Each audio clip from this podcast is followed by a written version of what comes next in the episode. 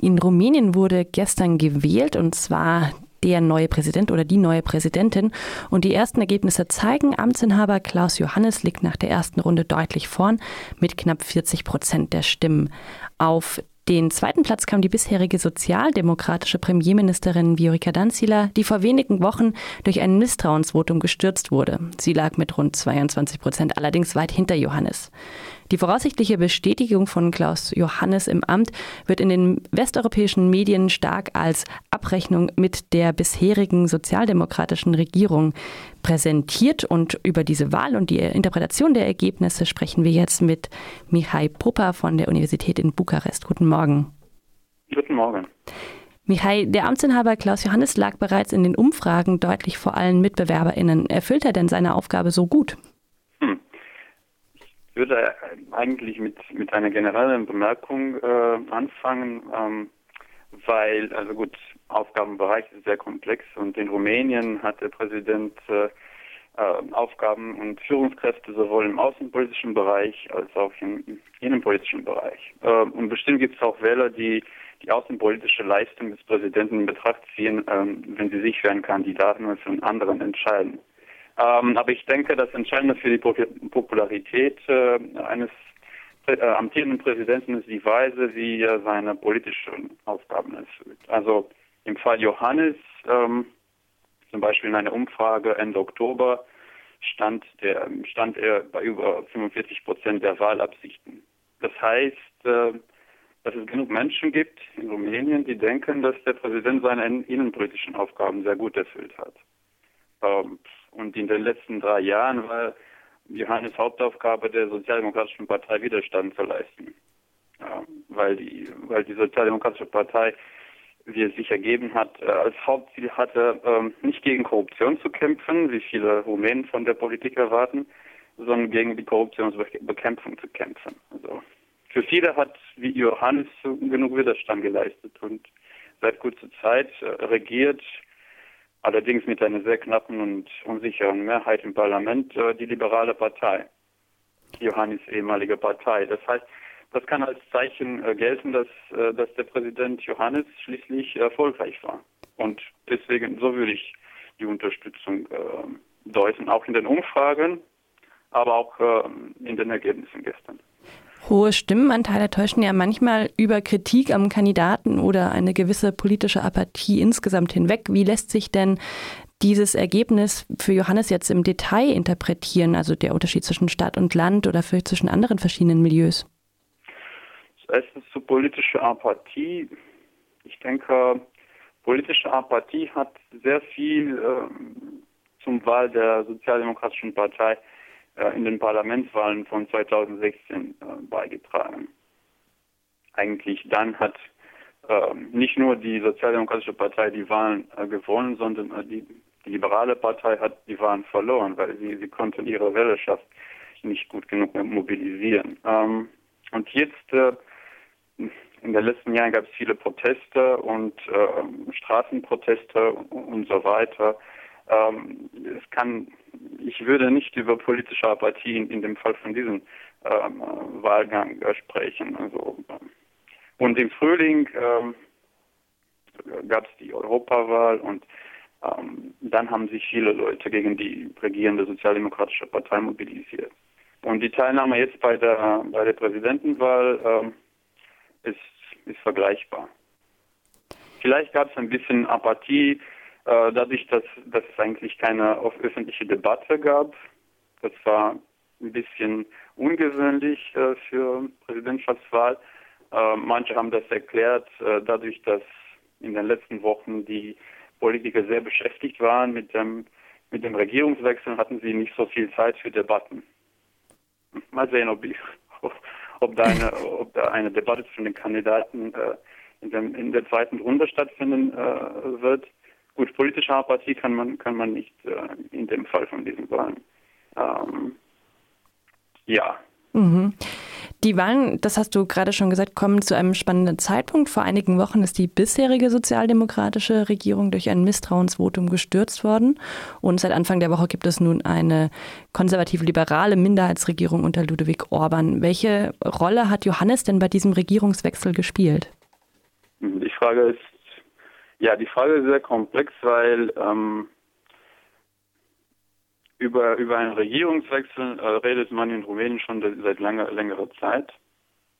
Ähm, und ähm, diesmal ähm, die, die äh, Opposition hat es, äh, der Opposition ist es gelungen, den, äh, die Regierung, äh, die sozialdemokratische Regierung äh, zu entfernen und auch eine neue Regierung äh, in Amt zu bringen. Ähm, ich denke, der Kandidat Johannes hat versucht, diesen Regierungswechsel als persönliche Errungenschaft darzustellen, aber das ist viel komplexer, weil es, weil es in den letzten Jahren Verhandlungen gab zwischen, zwischen den Politikern der Opposition. Johannes hat auch dabei eine Rolle gespielt. Ähm, wie gesagt, das ist komplex zu sagen. Natürlich als Kandidat hat Johannes das als als als äh, äh, gut äh, persönliche äh, ähm, Errungenschaft äh, dargestellt. Mhm. Aber das ist, das ist ein bisschen, das ist sehr komplex zu, äh, zu sagen, welche Rolle genau der Präsident äh, gespielt hat.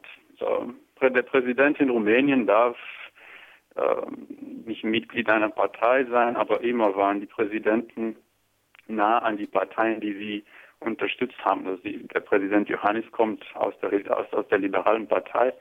Ähm, er hat ähm, auf informelle Weise, weil äh, bestimmt einen Einfluss behalten. Aber natürlich, die Regierung wurde im Parlament ähm, entfernt und die, die neue Regierung würde da äh, bestätigt. In, in Freiburg und auch in anderen deutschen Städten gab es bei der Europawahl im Mai lange Schlangen vor den Wahllokalen in den rumänischen Konsulaten wo rumänische Bürgerinnen und Bürger ja im europäischen Ausland ihre Stimme abgeben können. Die hohe Wahlbeteiligung im Ausland, die übrigens auch jetzt wieder zu beobachten ist, hatte insbesondere auch mit dem gleichzeitig stattfindenden Referendum über eine sehr umstrittene Justizreform der sozialdemokratischen Regierung zu tun. Diese hätte Korruptionsdelikte nachträglich legalisiert und gerade auch den regierenden Sozialdemokraten genutzt. Inwiefern, und man muss mitbedenken, eine neue Parlamentswahl in Rumänien soll anstehen, aber je nachdem, wann sie genau stattfindet, vielleicht auch auch erst Ende nächsten Jahres. Inwiefern ist denn jetzt die Präsidentschaftswahl auch eine Art Stellvertreterwahl über die alte, aber auch die neue Regierung? Hm, erstmal würde ich sagen, äh, Präsidentschaftswahl äh, hat eine besondere Bedeutung in Rumänien. Ich werde äh, zu dieser Idee zurückkommen. Ähm, ich würde mehr als Stellvertreterwahl die Europawahl sehen äh, im Mai dieses Jahres. Äh, dann haben sehr viele Wähler für die liberale Partei gestimmt und für eine neue Partei, die in Übersetzung äh, Union Rettet Rumänien äh, heißt, USR. Ähm, und ähm, viel weniger für die Sozialdemokratische Partei. Also die Europawahl war ein Stellvertreterwahl für, äh, für Parlamentenwahl. Äh, dann hat eigentlich im Mai, im Frühling, hat, war offensichtlich, dass die sozialdemokratische Regierung ihre Legitimität verloren hat. Und als, als, ähm, ja, ähm, als Entwicklung von diesem, von diesem, ähm, von diesem Wahlgang gibt es jetzt eine neue Regierung. Ähm, also über die alte, äh, die, die alte Regierung war Stellvertreterwahl, die Europawahl. Was die neue Regierung angeht, das, das ist zu früh zu sagen, dass, äh, dass die neue Regierung tatsächlich evaluiert werden kann. Also ich würde die Präsidentschaftswahl nicht wirklich als, als, als äh, Stellvertreterwahl sehen, weil in Rumänien dadurch, dass, dass der Präsident direkt gewählt wird, haben die, haben die Wähler äh, hohe Erwartungen einer bestimmten Persönlichkeit gegenüber. Also die Persönlichkeit des Präsidenten äh, sehr, sehr viel bei, bei der Wahl. Gesetzt den Fall, Johannes gewinnt auch die Stichwahl im, äh, am 24. November, was wahrscheinlich ist. Was erwarten seine WählerInnen von ihm in den nächsten Jahren? Ja, das ist ähm, schwer zu sagen. Wie gesagt, ähm, ich denke, generell die Wähler haben in Rumänien große Erwartungen dem Präsidenten gegenüber. Ähm, sehr kurz gefasst, dass, also, oder sehr vereinfacht, dass dass der als direkt gewählter Präsident äh, das Land auf einen guten Weg bringt, sozusagen so sehr vereinfacht, so durch die Unterstützung von Korruptionsbekämpfung oder ähm, die Unterstützung der Reform des Schulsystems, des Gesundheitssystems, aber äh, die tatsächlichen Kräfte des Präsidialamts laut, laut der Verfassung sind viel eingeschränkter als, als, die, äh, als, als in der Wahrnehmung der Wähler. Natürlich mit einer liberalen Regierung an der Seite würde Johannes mehr die Möglichkeit haben, die, die Innenpolitik zu beeinflussen. Aber die Frage ist, ob diese Regierung nächstes Jahr äh, in den Parlamentswahlen ähm, bestätigt wird. Das ist eine offene Frage. Also die Erwartungen sind natürlich groß, weil, weil der Präsident direkt gewählt wird und der hat eine große Legitimität als einzelne Person. Hohe Erwartungen an Klaus Johannes, den bisherigen und wahrscheinlich auch nächsten Präsidenten Rumäniens. Das war Mihai Popa von der Universität Bukarest. Vielen Dank für die Einschätzung. Ja, gerne.